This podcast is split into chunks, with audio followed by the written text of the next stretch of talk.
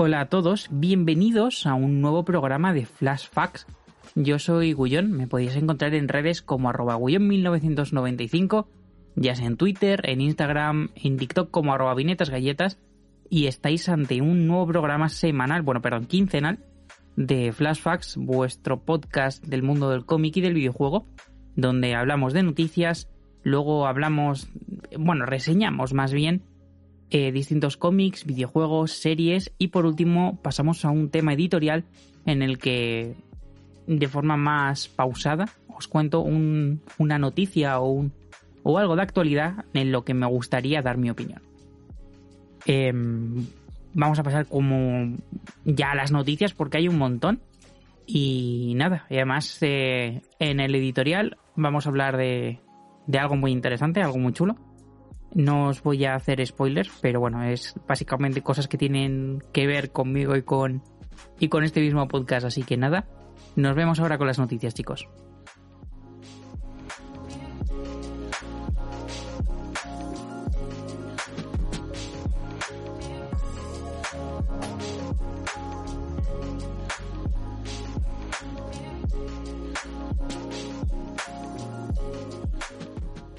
Bueno, pues ya estamos. Em, vamos a tratar con las noticias. Eh, como podéis comprobar, pues otro día más solito haciendo este programa. Creo, creo, espero que para el siguiente no lo grabe solo, pero ya veremos cómo sale la cosa. Y, nada, em, como se han acumulado dos semanas y media, estoy grabando esto a día 22 de noviembre. Así que vamos a ir lo más rápido posible y vamos con, las noticias rápidas. La primera, esta es muy rápida. Remedy anuncia oficialmente Control 2. Em, hace poco, eh, ya sabéis, Remedy eh, ha estado últimamente metido también en esta saga, no en Control específicamente, pero bueno, eh, ya habíamos estado con el remake de Alan Wake, se había anunciado el Alan Wake 2 en el DLC de Control creo que ya hay más referencias y sale el propio Alan Wake. Así que estábamos con, la esperanza de que con Alan Wake 2 pues eh, siguiese este universo. Y parece que vamos a tener suerte porque vamos a tener dos proyectos. Vamos a tener tanto Alan Wake 2 como Control 2. Ya sabéis que no son mm, exactamente el mismo estilo de videojuego, pero bueno, los dos son historias... ¿Cómo explicarlo? Mm, de no es que no son de terror exactamente, son malrolleras que contienen eventos de ficción y un poquito de, de situaciones de terror, Alan Wake más que Control. Y, y bueno, em, la verdad es que Control es un juego mucho más redondo que Alan Wake. Incluso si jugáis al remake, ha envejecido, ha envejecido los controles bastante. Pero, pero bueno, muchas ganas de ver qué tal este Control 2. El primer Control tuve, lo jugué en PlayStation 5. Además fue uno de los primeros juegos que, jugué en PlayStation 5. Porque pusieron el upgrade este gratuito y lo regalaron en PlayStation Plus. Y es un juego que me gustó mucho. El Alan Wake lo jugué en su momento en la Xbox 360. Y en su momento me pareció un juegazo. Em, lo he jugado, eh, jugué el remake también en PlayStation 5 y he de decir que eh, no lo he terminado. Se me hizo mucha bola, me dio entre los controles tan asquerosos, la situación de las luces y todo esto, no, no pude eh, terminarlo. Dije, bueno, me acuerdo más o menos de cómo terminaba el juego y ya está. Y, y fui incapaz. Pero bueno, el Alan Wake 2 supongo que con que hayan mejorado las cosas que se me hicieron bola, que era un poco el sistema de las luces y de los bichos, con que hayan actualizado eso. Eh, estoy seguro de que lo disfrutaré un montón. Además, es una saga que me gusta mucho, un género de videojuegos que me gusta mucho. Esta mezcla de shooter con elementos. Pues, ¿cómo explicarlo? Con, con eso, con elementos de. Pues bueno, me gusta, así que. Siguiente noticia rápida: Tales of Symphonia Remastered llega finalmente el 17 de febrero de 2023. Eh, ya sabéis que Tales of es una saga JRPG de Bandai Namco. Eh, la última entrega fue el Tales of Arise, que salió en PlayStation 4, PlayStation 5, Xbox y PC. Y sinceramente fue un... El Tales of Arise es para mí el mejor Tales of, y os lo digo en serio, sois muy fan de esta, de esta saga desde... Yo creo que empecé con el Tales of... Bueno, el primero que jugué fue el Sinfonia Down of the no sé qué, no me acuerdo cómo Down of the New World, puede ser que salió para Wii y después eh, con, con, los Cilia es cuando más me adentré en esta saga. Y luego pues he seguido el Cilia 2, el, el F, el Sinfonia me lo, jugué cuando lo sacaron con el remaster en PlayStation 3. Luego, no sé, los, pues eso, Cilia, Berseria, Cestiria, etcétera. Y, y, bueno, el Sinfonia es el, seguramente el Tales of the clásico que más cariño se tiene. Hace poco sacaron un remaster, un lavado de cara del Tales of Vesperia, pero es verdad que el Tales of Vesperia jugablemente era bastante tosco y el remaster tampoco ha sido del agrado de muchos. Esperemos que con el Tales of Symphonia Remastered se coronen un poco más. El juego salió originalmente, si mal no recuerdo, para GameCube. Y fue uno de los juegos más vendidos de GameCube y está muy bien valorado. El remaster, o más bien el remaster, el port que hicieron a PC hace unos pocos años para Steam, eh, se quedó. Se quedó mal, no, no gustó a todo el mundo, la verdad, seamos sinceros. Y, fue un que salió con muchos errores, con errores además. No solo estamos hablando de frame rate, etcétera, o de optimización, que también era un problema, sino que tenía errores de joderte la partida, de crasearte. Así que esperemos que, vaya mejor. Eh, se confirmó, eh, además, que este remastered funcionará a 30 frames por segundo. Una cosa un tanto curiosa, porque el juego original en GameCube corría a 60 frames por segundo. Así que mm, es un downgrade dentro de lo que cabe.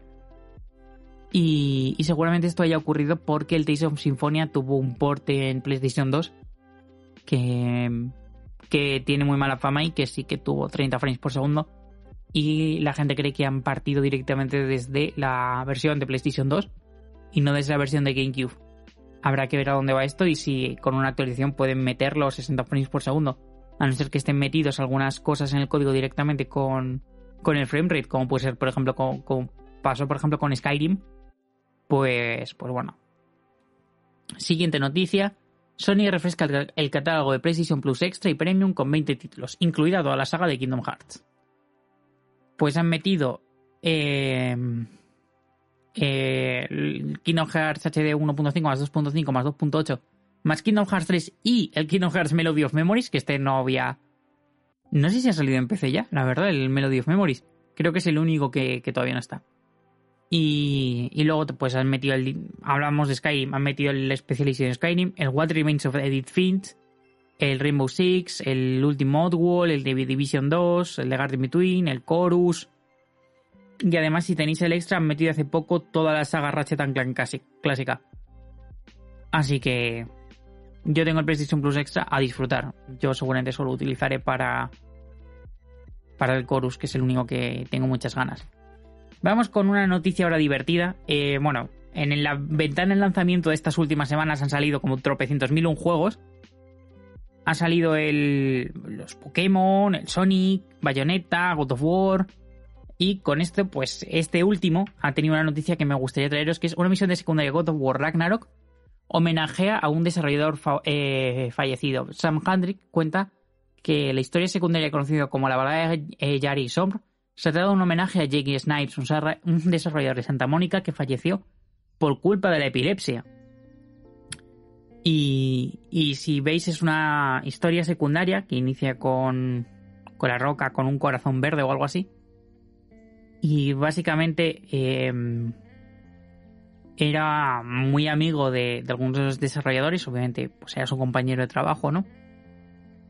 Así que eh, querían meter, querían buscar una manera para, mm, pues, para homenajear un poco esto y no poner el típico mensaje final de en agradecimiento, no sé qué. Así que decidieron hacer una historia eh, de cómo de cómo mantener un poco la esencia de, la persona que él había sido. Y, entre comillas, voy a, aquí voy a abrir lo que directamente dicen, una historia de dos hombres que se encuentran en un mundo a menudo cruel y que, se, y, que encuentran un lugar al que pertenecen simplemente el uno, el uno con el otro.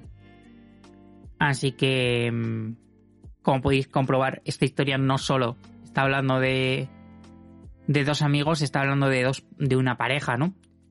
Y, es una historia muy bonita, eh, también durante esta historia se ven. Eh, se ve la bandera LGBT. con los colores en una hoguera. Y no sé, me parece una historia muy bonita, una manera muy bonita de homenajear a un compañero, a un amigo. Y que bueno, ya está, simplemente quería traerla. Siguiente noticia. Broforce Forever, que es un juego independiente para quien no lo conozca, un shooter run and gun.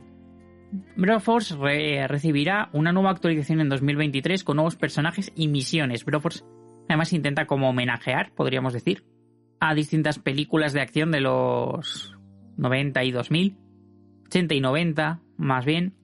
Y, no sé, es un, es un juego muy curioso, muy divertido. Eh, si os gustan los juegos de estilo... No me sale ahora... Buah, estoy ahora... Los típicos Run o sea, los Metal Slug. Joder, no me salía el nombre. Pues eh, os va a gustar mucho, lo tenéis en, yo creo, en todos lados. No os recomiendo la versión de PlayStation, la versión de PC está chula. Y la de Nintendo Switch no la he jugado. Pero bueno, Broforce es un juego muy divertido. El PlayStation se peta un poco a veces, así que no os lo recomiendo, al menos en la 4. Pero bueno, un juego, juego divertidísimo donde los haya. Siguiente noticia. Eh, ah, coño, es verdad, siguiente noticia. El segunda semana de noviembre, creo, hubo un Nintendo Indie World. Y como justo fue eh, cuando yo estaba haciendo, desde, o sea, justamente desde el anterior podcast, pues no, no pude comentarlo. Así que voy a mencionar algunos jueguillos que yo me he quedado, que a mí me hayan gustado. Pero no voy a mencionar todos los juegos independientes que se presentaron. Así que Bemba, mm, primer juego que se presentó, eh, es un juego costumbrista sobre con, comedia india que cuenta un poquito también como la historia de la partición y todas estas cosas. Esta tiene muy buena pinta, sale en primavera de 2023. El Half a, Nice Death llegará el 22 de marzo a Switch. Este es un Metroidvania con un arte precioso en el que tú llevas a la muerte. Luego teníamos el eh, Aka, que es un juego eh, francés que, tenía muy buena pinta, era así como costumbrista, que tenías que hacer como tu propio jardincito y esas cosas, tenía muy buena pinta. Eh, saldrá el episodio 2 del Coffee Talk, que se va a llamar Hibiscus Butterfly, y llegará en primavera de 2023. Ya sabéis que este juego es un juego de mantener conversaciones, es un juego indie, em, muy parecido o al estilo de Red Strings Club. Eh, para que le guste. El 1 estuvo mucho, la verdad, el primer Coffee Talk. Luego em, salía el juego balón prisionero, creo que era. ¿Cómo se llamaba? El de esta, que tiene muy muy buena pinta. Os recomiendo que le echéis un vistazo. Ya sabéis que como siempre si estáis escuchando esto en Spotify o en iBox o donde sea, tenéis en la descripción del audio eh, los enlaces a todo esto. En este caso, os pondré un enlace a Night Games donde están todos los trailers del, del Indie World. Y no sé, la verdad es que echadle un vistazo a la mayoría de, trailers. No, no duran más de un minuto la mayoría. Pero, pero hay cosas muy chulas. Eh, siguiente recomendación de los trailers. El. ¿Cómo se llama? El Dog, que es un juego que también se lanza en primavera 2023. Y que trata de. como de ir buscando. Mm, una historia con un. Un una estética cel shading no sé cómo escribirlo mejor, eh, llevas a una niña y entonces pues vas fotografiando, grabando eh, las cosas que hay en el pueblo y tiene muy muy muy buena pinta. Eh, luego el juego musical de One Upon a Yester, que es un juego de unos señores que se dedican a hacer em, comedia, bueno, arte, ¿cómo se llama? La interpretación libre. Bueno, improvisado, básicamente, arte, eh, de improvisación, eh, de muchos estilos, eh, sobre todo en compañías de teatro. Y esto, pues, es una historia que justamente es una interpretación libre, improvisada de lo que está ocurriendo y tú eres dos actores de la compañía. Tiene muy buena pinta. os recomiendo que también le echéis un vistacito. Luego de cosas random está el Little to the Left, que es un juego de ordenar cosas en plan de que te del top. Joder, ordenar cositas todo el rato. Va a llegar a Switch. Había, había salido ya previamente en PC. Es un juego, es un indie ya, yo creo que conocido. Y la gracia del juego es que mientras tú lo ordenas, a veces aparece el gato de forma aleatoria y te, y te destruye todo. En plan, te descoloca todas las cosas y tienes que volverlo a hacer. Está gracioso. Un juego bastante bonito. Eh, también dijeron que, por cierto, salía el Inscription en Switch el 1 de diciembre. También para que le echéis un vistacito. Ahora una historia un poquito trágica, que lleva dos años gestándose. Los dueños de la IP Cooking Mama ganan el juicio por la publicación no autorizada de su último juego de Switch. En Switch en 2020 salió un juego llamado Cooking Mama Cookstar, que mm, salió un poco de, improviso, se había anunciado tal, pero no se sabía exactamente qué iba a ocurrir, porque ya se había dicho que había mm, problemas entre los desarrolladores de este videojuego y los creadores originales de la serie Cooking Mama y que tienen eh, la IP de Cooking Mama. Entonces, pues estaban ahí tal, tal, tal, pero salió el juego igualmente en Switch. A la semana lo tuvieron que retirar o algo así, lo retiraron, luego volvió, bueno, pasaron un montón de movidas, que me acuerdo que cuando comenzamos el podcast se, se comentó. Y luego también este podcast no, el anterior, perdón. Eh, antes de que cambiase el nombre a Flashbacks. Cuando se llama Galletas Informativas. Unos primeros programas ya salió esto de Cooking Mama. Y luego se anunció que iba a tener una versión de PlayStation 4. Y entonces aquí hubo, había una movida. Porque em, se estaban denunciando de que no podían llevar eh, la IP de Cooking Mama. Este juego estaba supuestamente frenado porque no lo podían sacar, porque no tenían el visto bueno de, de, vamos, de los que tienen la IP.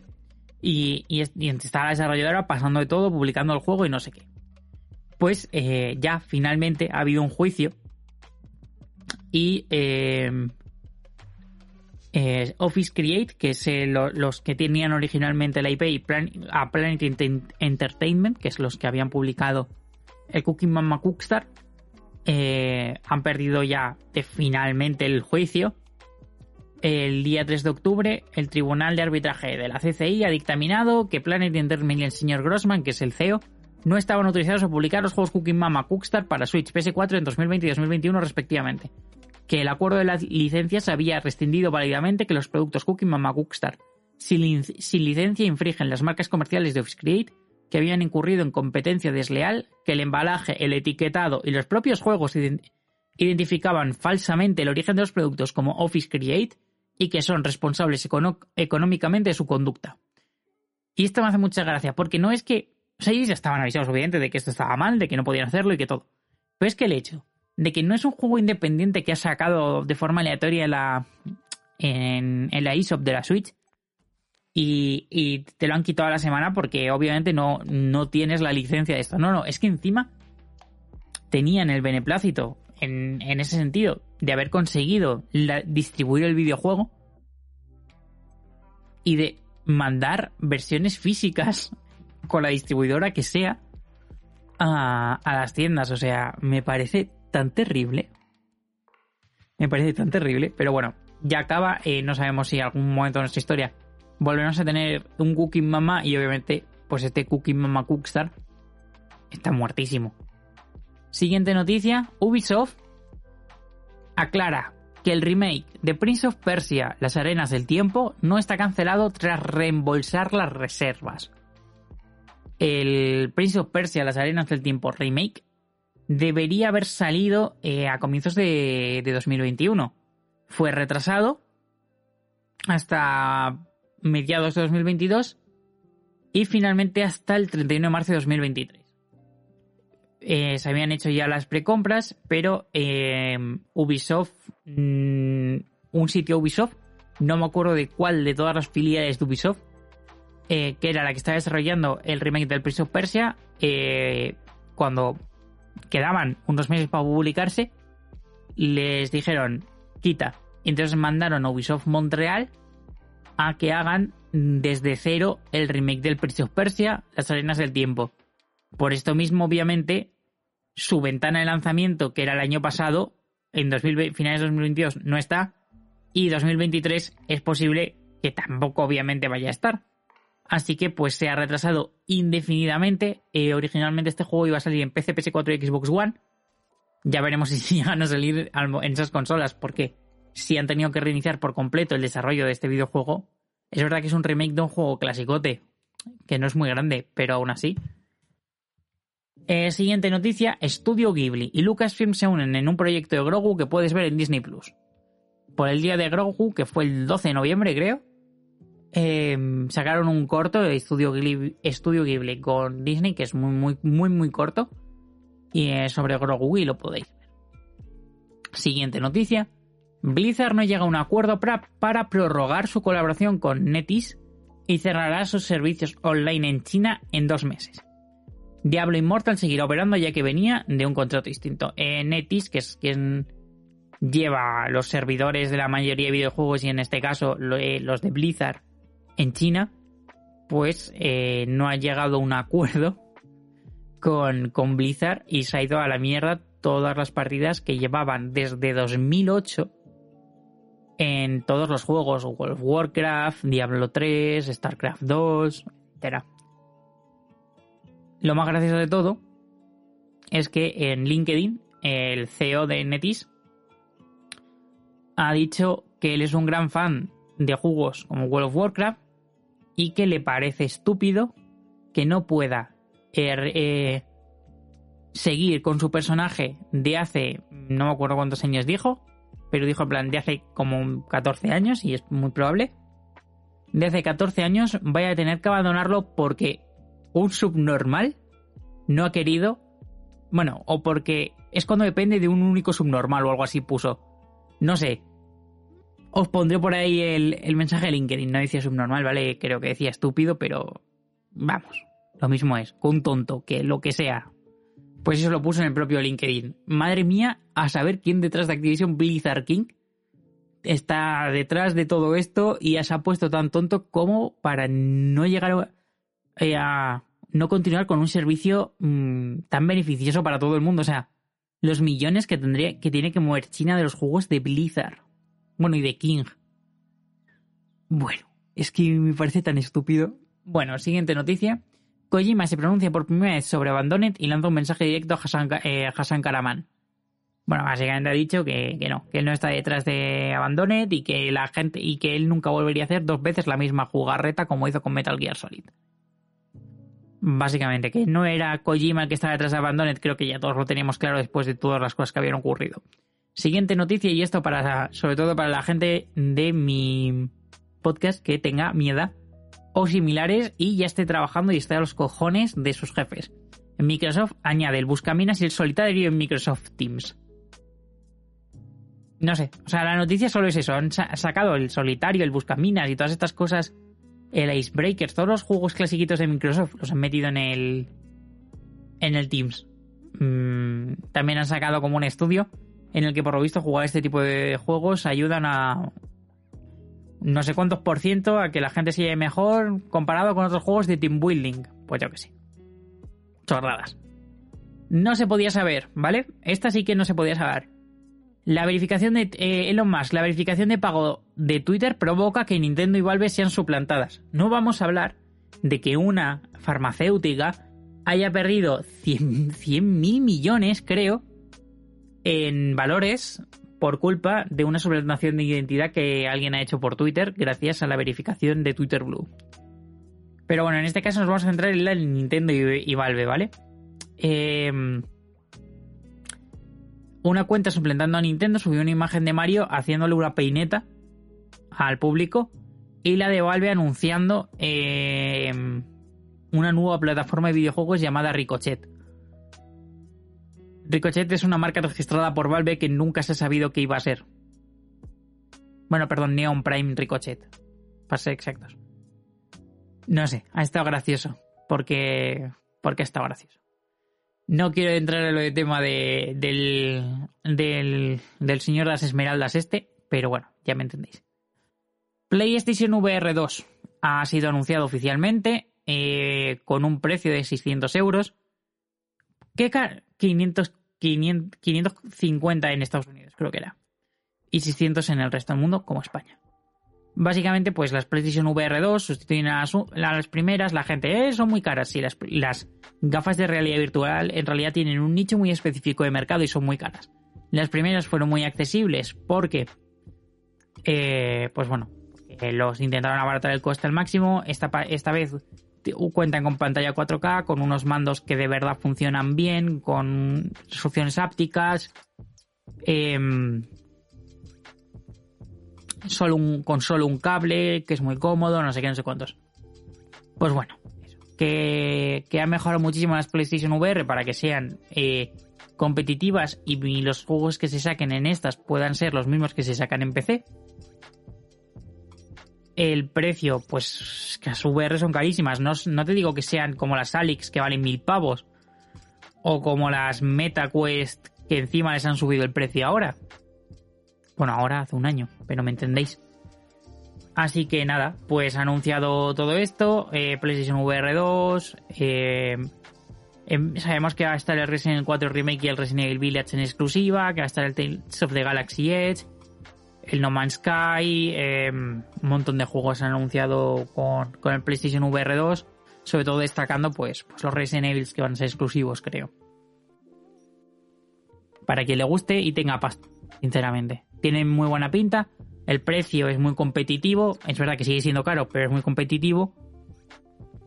Yo que sé, es que las gafas virtuales de, de la calidad que da las PlayStation VR 2 normalmente ascienden a mil pavos. Son mil pavos menos, pero claro, también necesitas una consola, así que ya se te queda el mismo precio. Así que no sé. Es verdad que en el resto de gafas también requieres de un ordenador de 2.000 pavos para correrlas. Esa es otra. En fin, para quien tenga pasta.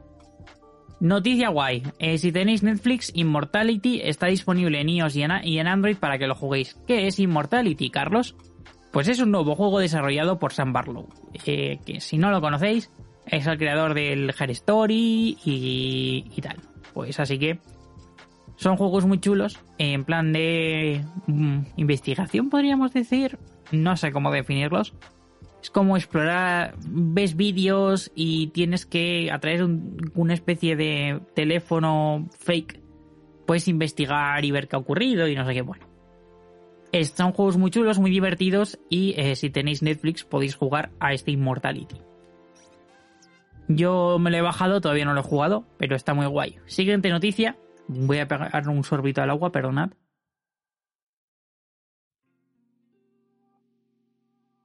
Bueno, varios medios japoneses afirman que Yuji Naka ha sido arrestado por el uso de información privilegiada.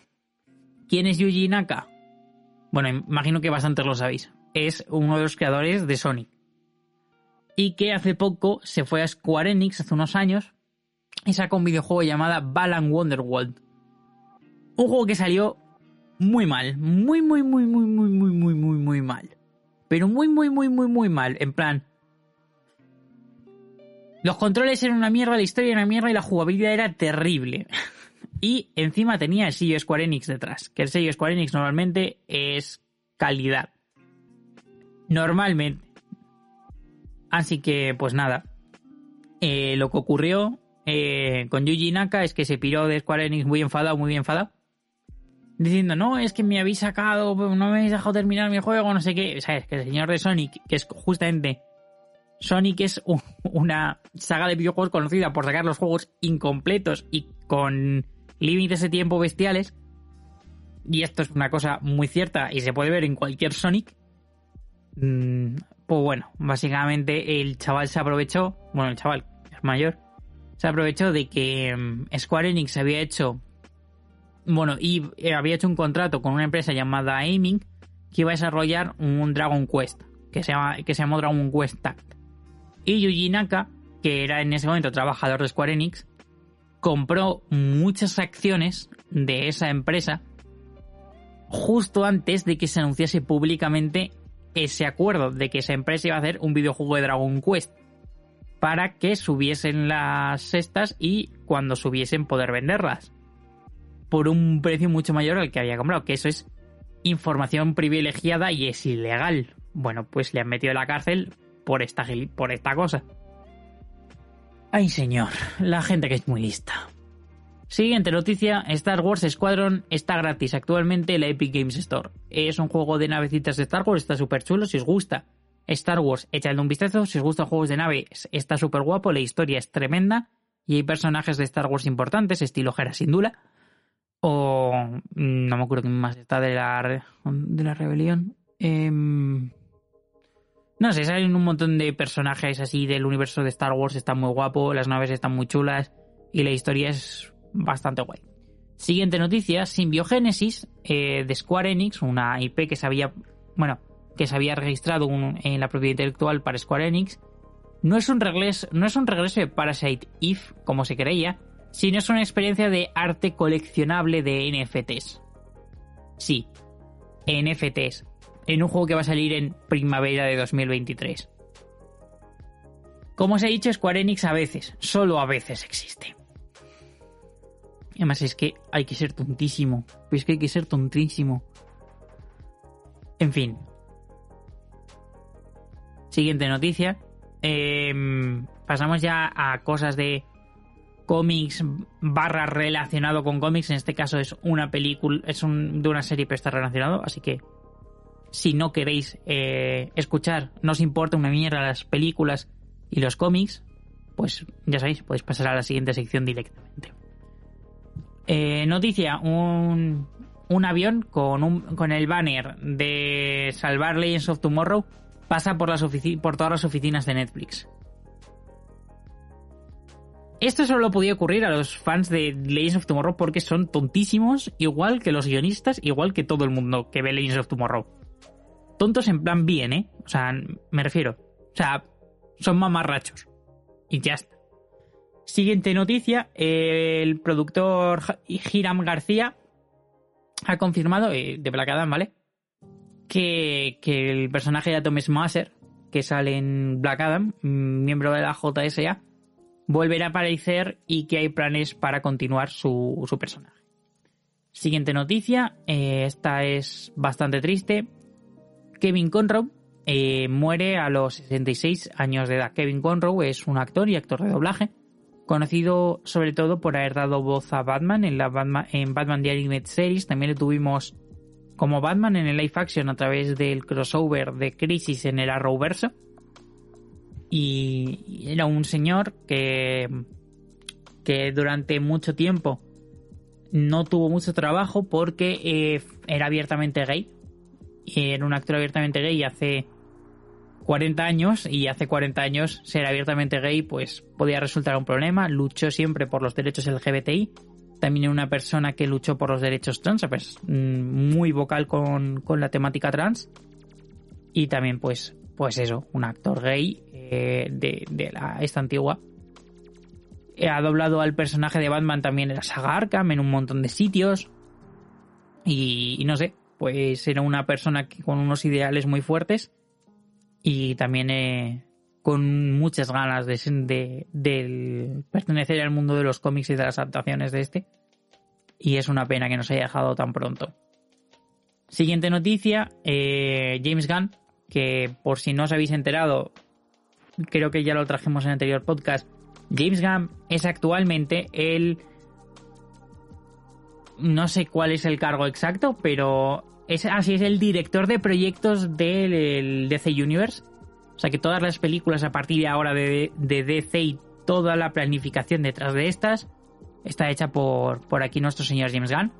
Pues James Gunn con, con todas estas noticias, eh, con todas estas noticias, me refiero a lo de Kevin Conroe, pues básicamente em, a cada cosa que ocurría la gente le, le decía, James Gunn, haz no sé qué, haz no sé cuántos.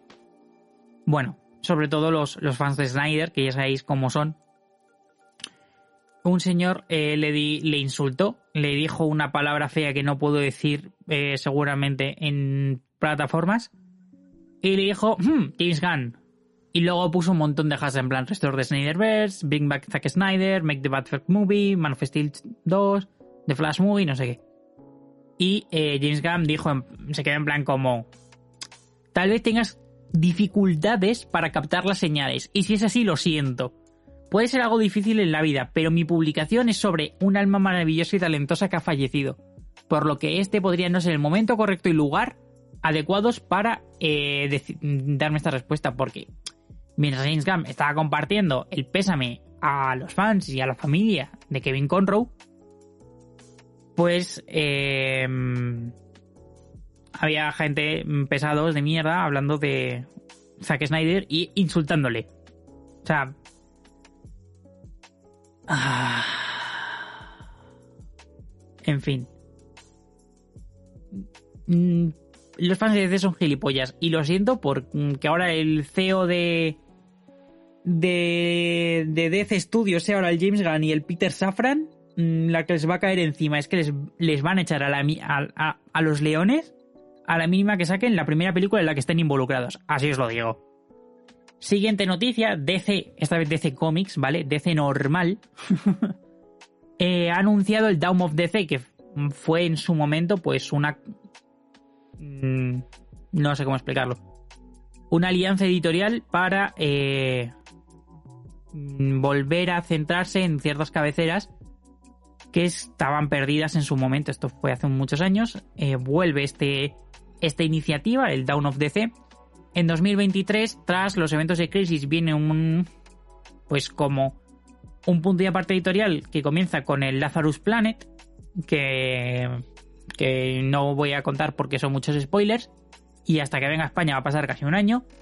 Pero bueno, con, esto sacan nuevas cabeceras, ¿no? relanzan ciertas cabeceras, relanzan ciertas cosas, porque eh, actualmente en, las líneas editoriales de DC no tenemos ni Green Lantern, ni Teen Titans, ni Doom Patrol, ni Escuadrón Suicida, ni Green Arrow, ni Black Canary, ¿sabes? Hay un montón de cabeceras desaparecidas. Entonces han decidido relanzar con esta iniciativa pues ciertas cabeceras. Esto está centrado en personajes, ¿vale? No en cabeceras plurales. Excepto por una cosa, pero ya está. Así que en marzo es la excepción y empieza eh, la imparable eh, Doom Patrol, no la imparable Patrulla X, perdón. es que encima son parecidas, de Dennis Culbel y Chris Burnham, ¿vale? En abril, creo, a ver, sí, en abril empieza Superboy Man of Tomorrow de Kenny Porter y Janon Lindsay. Superboy, chicos, Conner Kent, ¿vale? No Jonathan Kent, Connor Kent, el heterito tonto, el miembro de la Young Justice y de los Teen Titans. Vale, pues eh, luchará mano a mano con, con unos libertadores y no sé qué movida. Pelotazo tocho. Green Lantern Hal Jordan de Mariko Tamaki. Mariko Tamaki escribiendo Green Lantern. Madre mía. Y eh, también relacionado con esto, pero sin fecha todavía, Green Lantern John Stewart, ¿vale? O sea, una cabecera para Hal, otra para John y la de John, una por Mariko Tamaki, pero es que la de John está escrita por Philip Kennedy Johnson, por PKJ, autor, autor actual de Action Comics. Vaya dos, vaya dos, chaval. En mayo, Batman The Brave and the Bold. Esto es una cabecera antigua, ¿vale? Que cada número o cada varios números eh, tenían que ver o presentaban a un dúo de personajes, normalmente era Batman con otro superhéroe, pero también puede ser Flash y Superman, Flash y Green Lantern, no sé. Doctor Fate y Hawkman, ¿sabes? Bueno, pues dependía, ¿no? tradicionalmente ha sido Batman Superman, pero siempre era dúo de dos personajes, Green Lantern Flash, como os he dicho, y tal. Mm, muy guay. Vamos a empezar con una historia hecha por Tom King y Mick Gerards y luego tendremos otra de Ron Williams con Ida Mora. Bueno, Pinta guapa, pinta muy guapa. Esta empieza en mayo. Eh, después tendremos Green Arrow. Al fin, una nueva cabecera de Green Arrow después de que hace dos o tres años terminase con el número 50 en Renacimiento. Yo creo que hace ya tres o cuatro años más bien ¿eh? de esto, ¿eh? Uf, no, terminó en el número 43 en su momento, la etapa de Benjamin Percy. Y duró siete números, eh, no me acuerdo quién, ahora. Las autoras que hicieron Batman and the Birds of Prey. Y duró muy poquito, muy, muy, muy poquito, ¿eh? Y desde entonces no hemos tenido cabecera con Green Arrow. Toda esta etapa de Bendis utilizando el personaje y tal, no ha habido ni un solo momento con Green Arrow, con cabecera. Había ya ganas. Cosa, eh, no va a ser una continuación ni vamos a ver la relación Oliver Dane desde el principio, porque aparentemente todo esto va a partir de que en Dark Crisis, spoilers ocurren, ocurren cosas gordas y eh, Green Arrow pues está perdido. Y esto va a ser como un intento de que Oliver Queen vuelva. Recordemos que desde hace unos. desde hace un añito y medio creo, su hijo, Connor Hawk, ha vuelto a, los cómics em, desde, desde Frontera Infinita, que está muy poquito.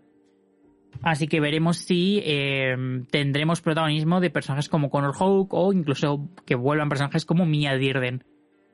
Ahí ocurre un spoiler más en. Ocurre un nuevo personaje de la de la Family. Se inventa un nuevo personaje.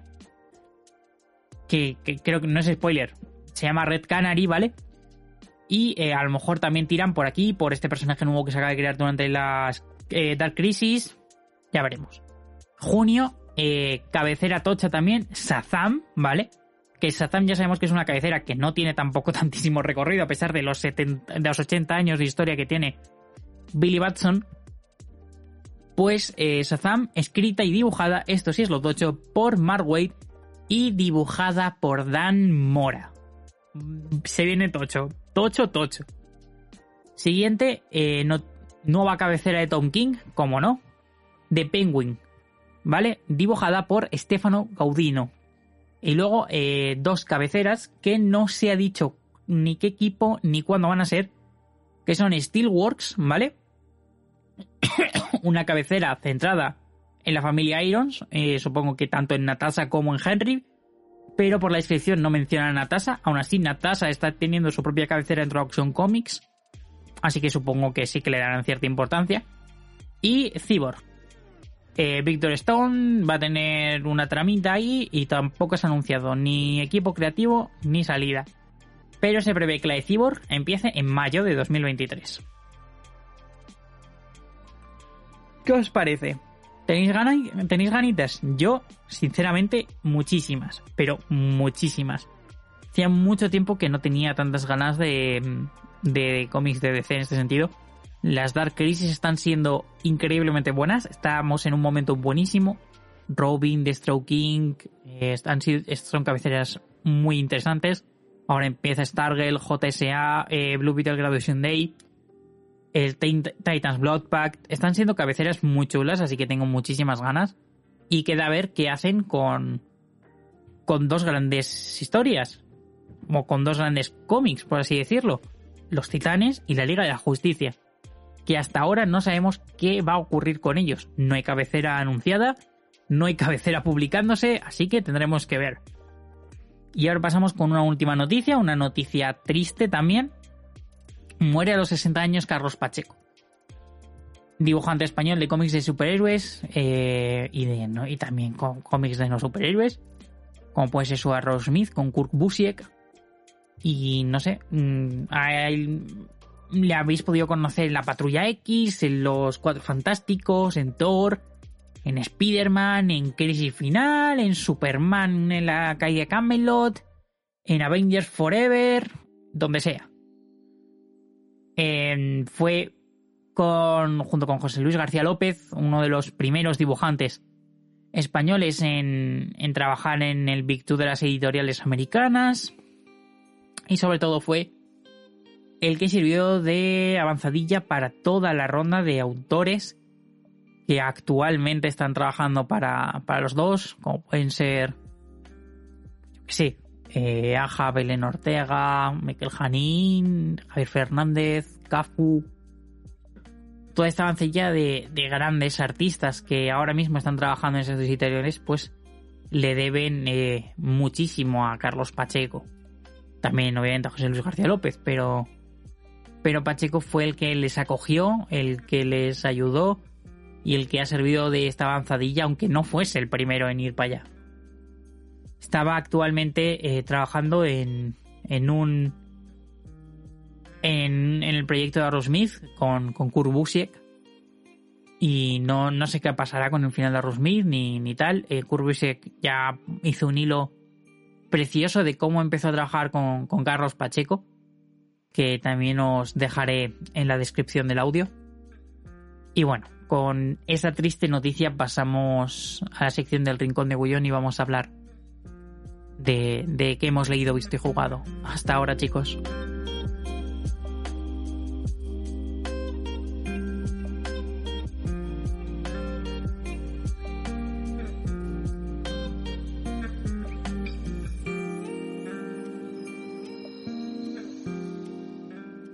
ya estamos en el rincón de Gullón. Eh, en esta ocasión vamos a hablar de cosas que me he leído, he visto, he jugado bueno, ya sabéis cómo funciona esta sección, lo hemos mencionado ya varias veces.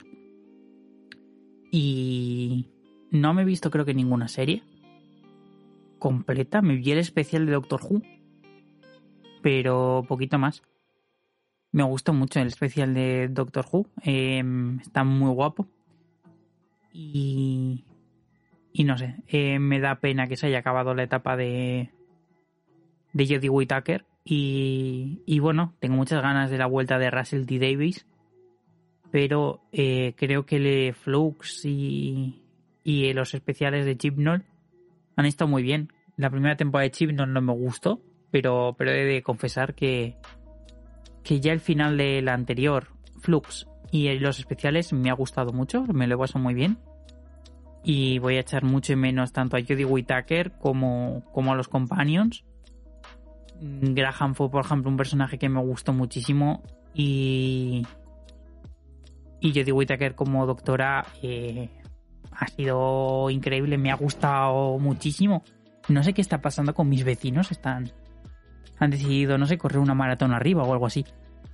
Bueno, vamos primero con qué me he leído, ¿vale? Eh, aunque ya hemos comentado lo que me he visto porque ha sido Pero vamos a comentar qué me he leído. Podemos empezar con el manga, ¿vale? Me he leído una recopilación de historias cortas de Kan Naki, que es, aunque no pueda hacer magia, es una historia de unas cinco, creo, historias cortas que están relacionadas entre ellas, ojo. Em, y no sé, es una historia sobre em, bueno, es una historia de Slice of Life. Mm, te podría decir de qué trata, pero es que cada una mm, trata de nada y a la vez de su vida. Entonces, pues bueno, eh, la verdad es que la relación va pegando saltos. Eh, al principio nos cuenta tres historias, una de relacionada con un chico que básicamente vive entre pago y pago del trabajo y está infeliz con su propia vida. Luego pasamos al de una chica que eh, conoce a alguien y tiene una relación, no relación extraña, pero es una persona muy aplicada y a la vez muy viva y, y que lo que quiere es compartir su vida. Y el que el primer personaje conoce en el trabajo y básicamente hay como una relación ahí que el chico al chico le gustaba y, ella no y luego la tercera historia, que es también la historia de la. De la no, la tercera historia es de unas niñas que se encuentra también el amigo. Y eh, la cuarta historia es la también relacionada con otros personajes que sale un momento. Y luego otra que cierra, digamos, la trama de cada uno. Que hemos podido ver de fondo o ver de forma tangencial en el resto de historias cortas. Es extraño, ¿vale? Eh, las tramas son expositivas de la vida de cada uno, pero no va a ningún lugar. Entonces te puede dar la sensación de haber leído nada y tendrías razón, pero a la vez es Kanaki y la exposición, la ilustración y es muy buena y los personajes están muy bien creados. Entonces yo creo que ahí está un poco la gracia. Si lo sumas al libro de arte, que sacaron de Kanaki, que, en mi caso sí lo he hecho. Eh, esta pues lo completa aún mejor. Eh, publicado por Milky Ediciones. Em, las historias se llaman Aunque no puedo hacer magia. Y si os ha llamado la atención con lo, con lo que os he contado, adelante. Si os habéis quedado que no habéis entendido nada y extrañados en plan, ¿qué cojones está hablando este pavo? No está diciendo nada. Bueno, no sigáis a la obra porque hace lo mismo que yo. No hablar de nada. Siguiente historia, eh, Rizuka 1, también publicado por Milky Way Ediciones, eh, como subtítulo La nueva y auténtica chica mágica. Eh, guionizado historia original de Nishiosin y... Eh, no, adaptado a manga por Nao Emoto y con dibujo... bueno, de Emoto, que es a ver, ¿cómo explicarlo? Eh, nuestra salvaje juventud, ¿os acordáis de ese manga de ocho tomos de Milky Way Ediciones sobre unas chicas de instituto que tenía temática LGBT y estaba muy chulo? Bueno, pues con ese arte. El arte es sin duda lo que más llama de este manga, es una auténtica pasada. La obra original no sé qué tal está. Esta, esta adaptación en manga es de Naomoto es una pasada. Es una historia oscura que requiere magia, niños perturbadores, seguramente sociópatas, muy seguramente sociópatas y, y sangre, pues bueno, está bien, tiene, ha empezado muy guay, es una cosa así como oscurilla, pero me está, me está gustando mm, la temática. Y de una cosa oscurita y turbia, pasamos a La Brujita Oficinista eh, de Macamochina, publicado por Fandogamia Editorial, que es una cosa mmm, cuquísima, pero cuquísima, cuquísima, cuquísima de los cuquísimos. O sea, mmm, no sé, tu sangre se convierte en azúcar después de leer esto. Es una preciosidad, una cosa muy bonita, muy chula. Eh, básicamente es una chica, pues una brujita que no tiene tampoco mucha capacidad de hacer magia, pero hace las cosas bien, tiene un poco de ansiedad social y le gusta un chiquito de la oficina y ya está, y esa es la historia. Y entonces pues mm, el exnovio de la brujita vuelve y la brujita no tiene como decirle al otro, oye, me trataste muy mal, yo no quiero estar ya contigo ahora que has vuelto. Ah, lo habíamos dejado y entonces es como apoyo moral y no sé, está muy cookie, es muy bonita y es bastante wholesome. No sé, me ha gustado la brujita oficinista, lo recomiendo a todo el mundo. Luego pasamos con, con las grapas americanas que me he leído, que en este caso han sido los números 1 y 2 de Robin the Boy Wonder. En plan, no, de Tim Drake. Mm, del Robin bisexual, no del Robin heterosexual aunque creo que en las próximas semanas os voy a hablar del Robin eh, heterosexual. Y Y también me he leído eh, Titans United Blood Pack número 2 de Cavan Scott. Y eh, Robin, Team Drake Robin, portadas de Jiménez y de Dan Mora, dibujado por Rosmo y escrito por Fitzmartin. ¿Qué me ha parecido la serie Team Drake? El arte es bastante extraño. En plan, o te haces a él o no. No es tampoco como el de Jorge Corona, que también es un dibujo muy cartunesco, con mucha personalidad, muy propio del. de. muy, muy poco replicable y también eh, feísta en, en, algunos momentos. Este mmm, creo que es proporcionalmente más extraño, más feísta y cuesta más hacerse con él.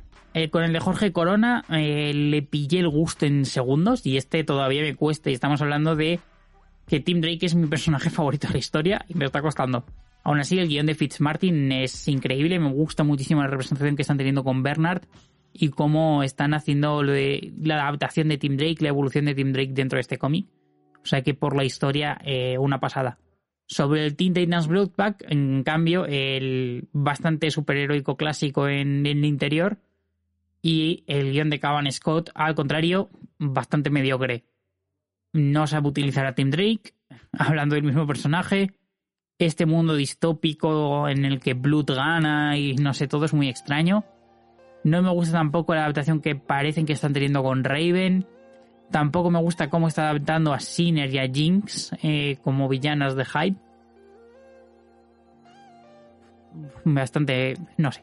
Los todos los Titans de Cavan Scott me están pareciendo bastante mediocres. No sé por qué están continuando por este rollo. Pero bueno, ¿quién soy yo, no? Seguimos con el tomo número 2 de la Wonder Woman de, de Conrad y de Clonan. Eh, muy bien. Eh, las historietas de la joven Diana, que es el añadido escrito por Jordi Belair, dibujado por Ganichao, es una cosa bastante bonita y curiosa que no me esperaba, pero la historia de los dioses, la muerte del Olimpo, la resurrección y todo esto que está tratando con Roti Clunan en, en Wonder Woman, en este segundo tomo, me queda leer el tercero antes del ataque de las Amazonas, pero yo creo que esta misma semana lo voy a hacer. Me ha gustado muchísimo, cierra la trama de enfrentarse a la diosa esta del Olimpo extraño. Tenemos ahí un momento de adaptación donde han metido a... ¿Cómo se llamaba? A, joder, a Batman y a Mr. Mix Explicitly, lo cual me ha hecho mucha gracia, creo que está muy chulo y no sé, todo el cierre este de, la dios, de los dioses del Olimpo con Deadman y tal, mm, una pasada. muy bien hecho. La etapa de, eh, de joder, nunca me sale de Conrad y de Clunan me está gustando mucho. Eh, creo que están haciendo un trabajo increíble en Wonder Woman y en Bad Girls también. O sea que a tope. También me he leído el segundo tomo de la Wonder Girl de Joel Jones. Con esto ya me pongo al día antes del ataque a las Amazonas en cuanto a Wonder Girl. En Wonder Woman me sigue quedando el tomo 3. Escrito por Joel Jones y dibujado por Joel Jones y por Adriana Melo, creo. Voy a mirarlo. Sí, por Adriana Melo. Y, no sé, creo que la Wonder Girl, eh, la Yara Flor, eh, me parece uno de los personajes más chulos que han, que, que han adaptado en los últimos años. Un, descubrimiento increíble y espero que tengamos mucho más de, esta Amazona en, en, el resto de en el resto de líneas de DC cuando esta cabecera acabe, la verdad. Y por último, ah no, no, último, perdona me he leído el tomo 11 de Giant porque tuve un día malo y yo los Giant Days me los guardo para los días malos. Porque Giant te llena el corazoncito de cosas bonitas. Y obviamente pues este número 11 de Alison Sari y Nicoar, ya sabéis que el equipo creativo que más se repite. Veces pues tenemos ahí, otras, ya sabéis que de vez en cuando cambian algún dibujante, pero nada, casi siempre son, son, los mismos, no, no hay mucha diferencia. Y no sé, eh, esta historia de me, ha sorprendido para bien, sobre todo porque no sabía por dónde iban a tener, eh, por tirar eh, con, con la con las historias de este romántica y tal. Me estaba gustando mucho lo que habían hecho con, con Esther y darse cuenta de, del amor. No quiero hacer spoilers, así que no voy a mencionar del que se da cuenta. Pero bueno, mm, me ha gustado. Perdón, Esther, Susan, se me ha pirado. Eh, todo lo que estaban haciendo con Susan me estaba gustando mucho y aquí han seguido con ello y lo han avanzado. Hay un momento de la parodia de lo más que me parece buenísima y divertida. El de con Susan, buah, es que se me ha parecido y con Hans y la broma con Hans Scorpio. No sé, eh, Giant te llena el corazoncito, es muy bonito siempre y creo que solo me quedan tres tomos. Eh, guardados tengo dos, pero creo que solo quedan tres tomos para que acabe y me va a dar mucha pena, mucha, mucha pena. Y, por último, ahora sí, me he leído Piel de Mil Bestias, que de Stephanie Firth, que ya me había leído de Morgana, suyo. Está publicado por, por Nuevo 9. Es una historia clásica de, de, de un señor que hacía cuentos así, no me acuerdo cómo se llama, francés, pero no me acuerdo del señor. Buah, eh, me habéis pillado. Se me ha pirado el nombre muchísimo y tengo que buscarlo. Pero bueno, es un cuento, un cuento, un cuento clásico francés, un em, romance, así oscurito con una brujita. Está muy bien escrito, está muy bien dibujado, está muy bien adaptado. El dibujo eh, de eh, Stephen de Stephen Fart, Fert, Fert, Fert, Fert, ¿Cuántas veces lo he podido decir seguido? Bueno, pero Fer, ¿vale? Eh, eh, funciona muy bien. Creo que está mucho mejor conseguido que Morgana. Creo que tiene mucho más personalidad que con Morgana. Es mucho más funcional narrativamente que con Morgana. Mm, la historia no comete los mismos errores que Morgana en cuestión de adaptación de historia clásica. Así que eh, me ha gustado muchísimo más. Mm, una sorpresa muy buena una historia muy oscura pero muy interesante. Y con ese toque de cuento y de romper la, romper la pared y romper la narrativa y jugar con la subversión, no sé, bastante bien, bastante interesante. Y la edición de nuevo 9 es... Cuesta 22 euros en tapa dura y es una pasada de edición, os lo recomiendo a todo el mundo. Y ahora sí, con esto hemos terminado la parte de los cómics y solo nos queda hablar... Hostia, tengo cuatro minutos solo nos queda hablar de los videojuegos. Y es que otra vez me pasado otro videojuego. ¡Wow! Increíble, ¿eh? Llevamos dos podcasts seguidos en los que he terminado algún videojuego. En este caso he terminado el Triangle Strategy, que llevaba meses para pasármelo. Es un RPG, eh, un Tactic RPG, em, publicado por Square Enix en mm, Nintendo Switch y en PC creo que pronto, o no sé si ha salido ya. Em, es una historia bélica medieval, fantasía, y con un sistema rap, eh, con un sistema, como ya he dicho, de táctica RPG, que me ha gustado muchísimo. El fuerte dentro del, del gameplay del juego es que para continuar la historia tú tienes que tomar X decisiones al final de cada capítulo. Estas decisiones se toman con una mecánica que es una balanza. Es una balanza en la que tú tienes que convencer a tus propios compañeros, que son los personajes jugables, de las decisiones que vais a tomar. Entonces tú lo colocas, ellos colocan una moneda eh, con esa decisión en la balanza según lo que queramos hacer. Esta balanza puede ser de dos selecciones o de tres selecciones. Y eh, la historia continúa en base a, a, esto. ¿Cómo se convence a tus personajes? Bueno, pues a lo largo que vas jugando, eh, según las pequeñas decisiones o los pequeños actos que tú hagas en combate, a quién llevas en combate, con quién luchas, cómo sigues los diálogos que buscas en, en, en el mapa, en las aldeas, en las decisiones que tomas, se va formando una opinión del resto en base a los temas, eh, temas a tratar. Y son eh, estas decisiones, esta moral que se va formando, por las que tú tienes que convencerles después. Obviamente, ellos van a tomar una decisión. Tú puedes intentar convencerles de lo contrario. Pero eso no significa que te vayan a hacer caso, porque cada uno tiene su moral y va a tomar las decisiones que él cree. Está muy bien el juego. La trama es increíblemente buena, es una trama política mm, de guerra bastante, bastante buena, con muchos giros, con mucho misterio, con personajes bien formados, que crecen, que evolucionan, la interacción que tienen cada uno de ellos con las tramas que tienen, cuando llegas al final hay como cuatro decisiones y cada una de, las, de esas decisiones te va a llevar por un camino o por otro de forma definitiva. O sea, tiene, tiene varios finales este juego, al menos cuatro que yo sepa. Cuatro que yo conozca. Eh, sacar el true, por así decirlo, el final mm, que yo considero mejor es complicadísimo en las batallas finales. Es wow, es increíble.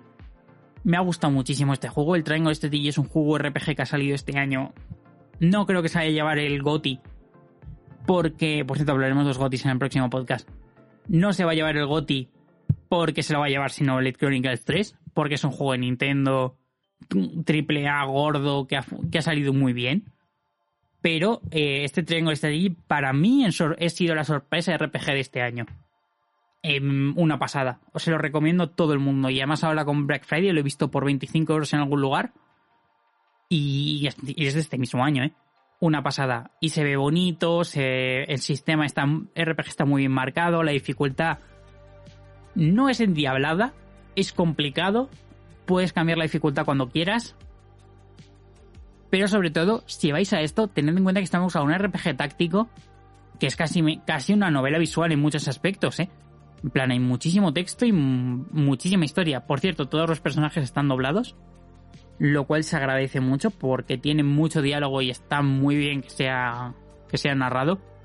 Hablando de eso, el remake barra eh, remaster está entre medias del Crisis Core, del Final Fantasy VII Crisis Core que fue originalmente de PSP. Eh, va a tener también todos los personajes, eh, los diálogos van a tener voz, así que está muy bien.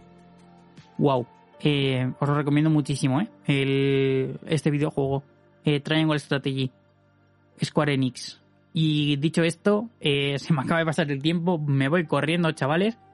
Y eh, vosotros pasáis a la musiquita y, no, y me escucharéis después con la sección editorial. Hasta luego.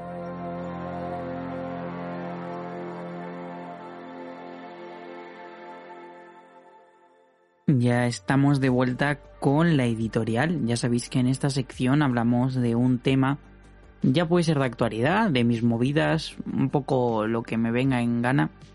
Y lo hacemos de, de una forma más distendida, nos podemos hablar un poquito más de opiniones, de cosas personales y no tan rápido como, como el noticiero.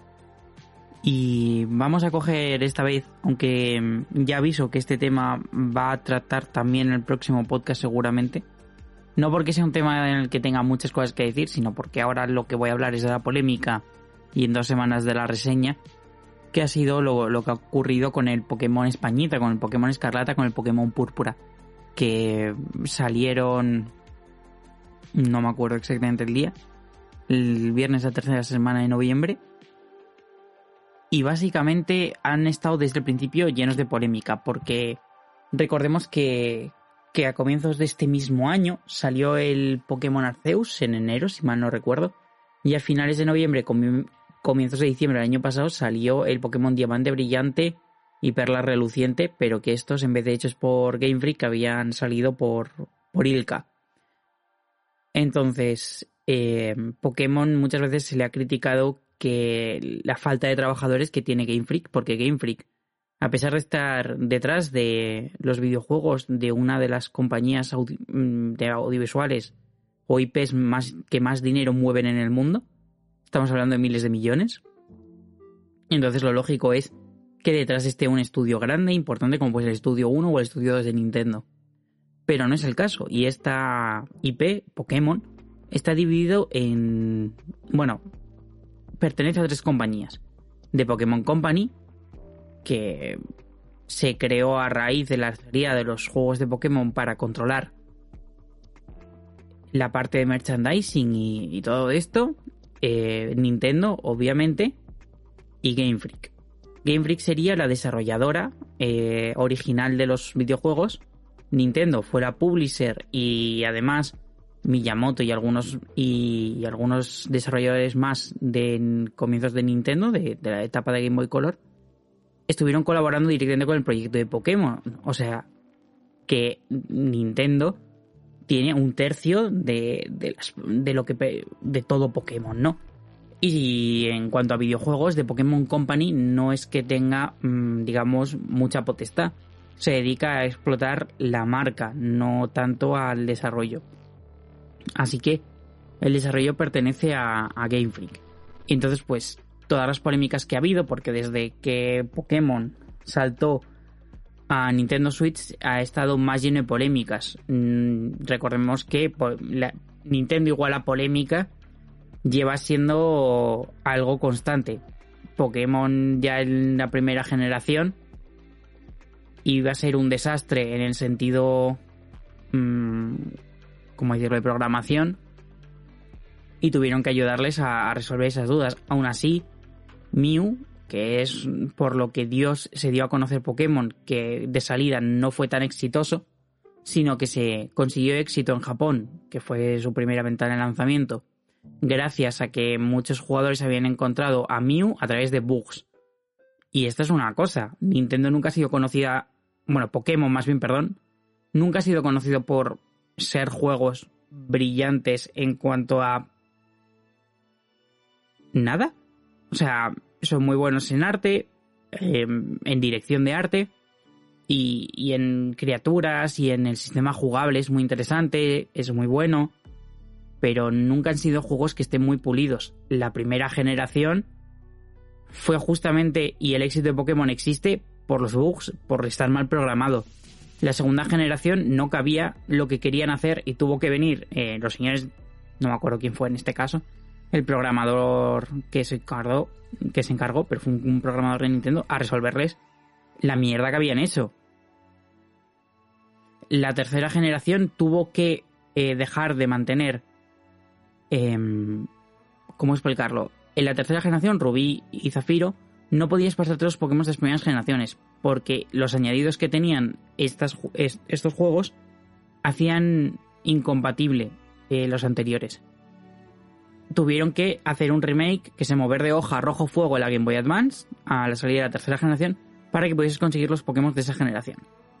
Y de ahí nació además eh, la costumbre de hacer los remakes eh, años después de, de los anteriores juegos siendo Game Boy Advance, o sea, habiendo pasado solo una generación de consolas. Como podéis comprobar, eh, Pokémon nunca ha sido conocido por ser... Y la cuarta generación fue conocida también por los bugs. De la gente explotaba para conseguir los legendarios y los eventos, mm, explotando el juego porque estaba roto. Así que no, Pokémon nunca ha sido, y Game Freak nunca ha sido una desarrolladora que pula sus videojuegos al máximo. Eso es algo que tenemos que tener en cuenta. Y nos, llevamos quejando años y nos tenemos que seguir quejando de esto. ¿Que el último juego ha salido más roto? Sí. Pero hay que poner en contexto que Game Freak en realidad ha sido una compañía que nunca ha pulido sus videojuegos al máximo. Y no es algo nuevo, no es algo de las últimas generaciones. Las últimas generaciones es más loco, porque los videojuegos cada vez son más grandes y mientras antes hacías un juego de portátil en X años, ahora tienes que hacer un juego de sobremesa en X años, que tiene que estar mucho más pulido, que además pasas de mm, tener entornos 2D hasta hace dos generaciones de, Pokémon, estamos en la novena, y hasta hace dos no teníamos entornos 3D puros en los videojuegos. Eh, tener que equilibrar 900 y pico Pokémon y incluyen modelarlos, crearles ataques, habilidades, retocar los 900 y pico Pokémon, crear los nuevos, eh, que cada vez los entornos son más grandes. Game Freak sigue sin ser una compañía con muchísimos trabajadores. Y cuando, hemos, cuando han confiado en compañías de terceros para realizar videojuegos, como puede ser Pokémon Diamante Brillante, Perla Reluciente, que se lo dejaron a Ilka, hemos visto que ha sido el peor juego de Pokémon de la historia. Entonces, uff, es complicado. Que mm, deberían tener mayor tiempo para desarrollar los videojuegos. Es cierto, haber tenido una ventana de lanzamiento con Arceus y a solo un año una ventana de lanzamiento con Pokémon Scarlet y Púrpura es estúpido. Quizá Pokémon Arceus no era necesario, Sabemos que se habían dividido en dos estudios, que Pokémon Arceus y Pokémon Scarlet más habían tenido la ayuda del estudio detrás de los Xenoblade Chronicles. Pero aún así, es una, es, eh, hay muy poco tiempo entre, entre estos desarrollos. Una cosa que pasó con Espada y Escudo y que voy a defender es que los entornos 3D estaban más conseguidos. El rendimiento, siendo malo, era mejor que el de Escarlat y Púrpura de salida. Y estaba mucho mejor equilibrado el juego. El sistema RPG, mm, digamos, tradicional que tenía espada y escudo, estaba muy bien logrado, era increíblemente mm, sólido, era muy difícil de romper, eh, a no ser que luego en el postgame pues podías romperlo como quisieras, pero era el postgame, daba igual. Luego, em, el sistema de incursiones, es verdad que en este está mejor, han aprendido la lección. Y que Escarlata y Púrpura ya fue, o sea, Escarlata y Púrpura, joder, hoy no me salen las palabras, espada y escudo, fue ya un videojuego que tuvo mucha polémica y que rechazó mucho a la gente. En parte por ser muy tradicionalista con el entorno, por ser un juego muy lineal, etc. Pero en mi opinión, y soy un friki grande de RPGs y de Pokémon, con mucha mierda a la espalda, he de decir que, eh, que, que los anteriores, que Espada y Escudo, eran muy sólidos y eran unos juegos que en cuanto a RPG tradicional de Pokémon, era inmejorable en muchos aspectos. Creo que el balance del juego era inmejorable. Estuvo muy, muy bien logrado. Los diseños de todos los Pokémon fueron muy buenos. El diseño del mapa fue muy bueno, muy lineal para muchos, pero tremendamente eh, satisfactorio a jugar. Y, sí que le faltó contenido, eh, pero creo que los DLCs, sobre todo el segundo DLC, pudo suplir eh, este problema. El segundo DLC es casi un juego entero nuevo, con muchísima historia, muchísimos minijuegos, muchísima aventura, muchísima investigación, todo mundo abierto. Fue, sin duda, lo que se esperaba de Pokémon Escarlata y Púrpura. Esto era el indicio de lo que podían hacer con Escarlata y Púrpura. Pero Escarlata y Púrpura no tiene el cuidado que tiene el DLC de Nieves de la Corona en Pokémon Espada y Escudo. Todo el mimo que tiene Nieves de la Corona, todas las investigaciones, lo de buscar los legendarios, las, incluso las incursiones eran una, una cosa divertidísima de jugar multijugador. Todo eso aquí está diluido. Porque está el sistema de incursiones o las incursiones, no tiene más, son muy divertidas. Es verdad que las incursiones con los Pokémon de préstamo lo hacía mucho más asequible a cualquier tipo de jugador sin necesidad de tener que entrenar tus propios Pokémon para hacer las luchas competitivas. Además, el nivel de dificultad era bastante alto y era muy divertido de jugar. Luego, en cuanto. En cuanto al. En cuanto al mundo abierto, es verdad que Nieves de la Corona parte de Pokémon Space Escudo que no está tan preparado para el mundo abierto y entonces adolece en ese sentido. Pero se sentía mucho más vivo, había muchos más Pokémon, muchas más zonas con Pokémon. El mapa y los microclimas que tenía en él eh, estaban mucho mejor conseguidos. Los, eh, los legendarios eran increíblemente divertidos de buscar. Y yo creo que eso es quizá lo que le falta a Escarlata y Púrpura. En primeras impresiones, llevo unas cuantas medallas ya en estos días. El juego está bien, en el núcleo jugable, es divertido. Eh, pocas compañías podrían hacer un juego de capturar monstruos y mundo abierto así de primeras, o sea, cambiando la lógica de, de, de los anteriores Pokémon, y que el núcleo jugable fuese tan bueno, que a la vez estuviese tan bien repartido, que a la vez sea tan sólido el, el sistema jugable y, y, sea tan difícil de romper en ese sentido. Pero es inaceptable como salió visualmente. Un mundo abierto de estas, de estas eh, eh, proporciones tan grande adolece mucho a una compañía que no está acostumbrada y que ha tenido 11 mm, meses de un juego a otro para sacarlo. No tiene sentido. Eh, no sé quién es la culpa en este sentido, porque no creo que sea Game Freak la que pone eh, los lanzamientos de, los Pokémon. Game Freak es la desarrolladora y ninguna desarrolladora mm, querría sacar su juego en este sentido y, los, y sobre todo por los trabajadores. No creo que ninguno de los trabajadores quisiese esto. Así que mi opinión es que, que esta orden no puede venir de Game Freak. Mucha gente le está metiendo hostias, pero Game Freak Creatures Inc. no va, no va a meter esto. ¿Es Nintendo? Nintendo normalmente no tiene problemas en retrasar videojuegos que saben que van a salir mal. Pero hemos visto también que en los últimos años Nintendo ha sacado juegos con problemas de rendimiento.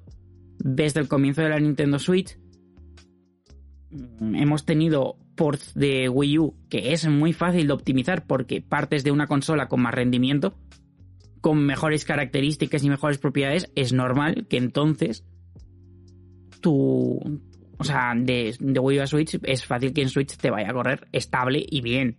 Porque si en Wii U ya te corría bien, cuando lo adaptes a Switch, que es una consola más potente, va a funcionar bien. Con esto estoy poniendo ejemplos de Mario Kart 8 Deluxe, Super Mario 3D, eh, 3D World, etc.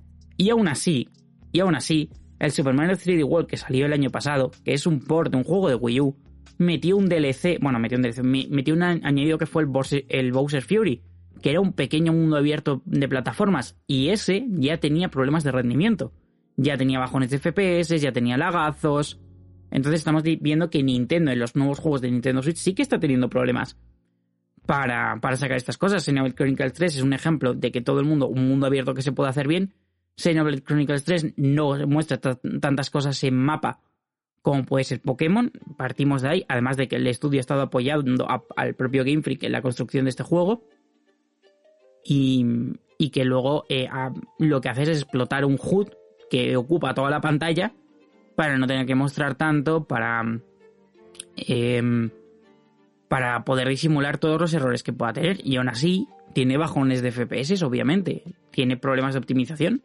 Entonces, hay que ver, seguramente cuando saque el nuevo Zelda, porque recordemos que el Breath of the Wild también salió en Wii U y también salió aún así con algún problemilla. Pero es eso, Breath of the Wild también era otro juego que salía desde Wii U.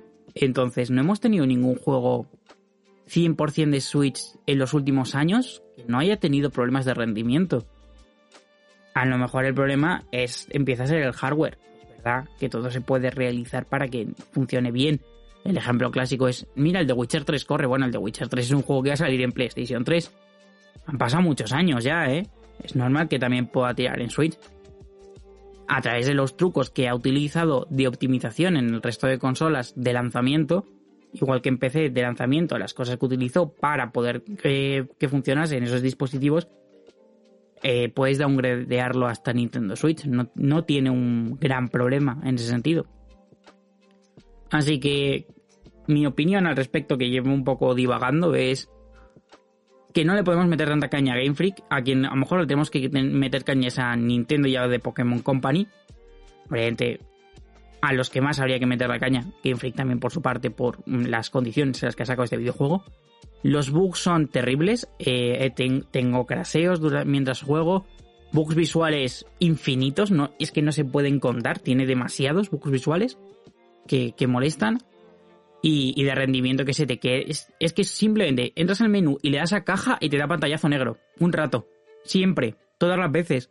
Y a todo el mundo, lo he comprobado. O sea, es terrible. Tiene problemas de rendimiento infinitos este juego. Eh, no, no, debería haber salido en estas condiciones, sobre todo porque, como he dicho, el núcleo jugable es muy bueno. Este juego es bueno en muchas cosas y es una pena que se vea manchado por haber salido en estas condiciones de mierda. Porque es un juego que yo creo que tendría, si no, vamos, sería un imprescindible en Nintendo Switch y todo el mundo estaría alabando este juego si no, si no hubiese salido en las condiciones que ha salido. Porque el núcleo jugable es muy bueno y es una pena que se nota que está inacabado. A medida que avanzas en el juego, cada vez tiene más problemas. Y no problemas de jugables, sino problemas de rendimiento, problemas de que ves que faltan cosas, que encuentras a personajes haciendo la typos. Nada, eh, errores por todos lados. Con esto vamos a despedirnos de editorial. Eh, quería anunciaros, ahora al final, que hay un nuevo podcast que sale. Bueno, si esto está saliendo el jueves por la tarde, pues el viernes por la mañana, el día siguiente, que por cierto es mi cumpleaños, el 25, el, eh, el día que salga. El día siguiente al que salga este podcast, y a la vez el día que sale el podcast que vamos a hablar, que se llama Con gafas y a lo loco, que es un nuevo podcast. Vamos a sacar el programa cero por ahora solo en iBox, luego ya lo sacaremos en el resto de plataformas. Y, y que lo comparto con, con, dos amigos, con Adri, con Darlas y con Ro. Y espero que os guste mucho. Vamos a hablar de, de todo un poco, de libros, de cómics, de, de videojuegos poco, pero también hablaremos un poco. Y, nada, tenemos distintas secciones. Van a ser muy divertidas, hay, hay secciones chorra, hablamos de estupideces, se nos va mucho. Pero yo creo que va a ser un podcast muy divertido, va a ser quincenal como este. A partir de ahora, eh, lo que voy a hacer es alternar. Una semana saldrá Flashbacks. Y, o sea que la semana que viene seguramente haya Flashbacks. Y la siguiente semana será con gafas de lo loco. Y así puedo editar más tranquilo cada semana. Dicho esto, me despido. He pasado. Si esto sale, que en principio el jueves 24, a lo mejor escuchéis esto y no ha salido ese día. Eh, pues un buen fin de semana. Nos vemos eh, mañana, si queréis escuchar con gafas y a lo loco. Y si no, en dos semanitas aquí en vuestro programa de flashbacks. Adiós.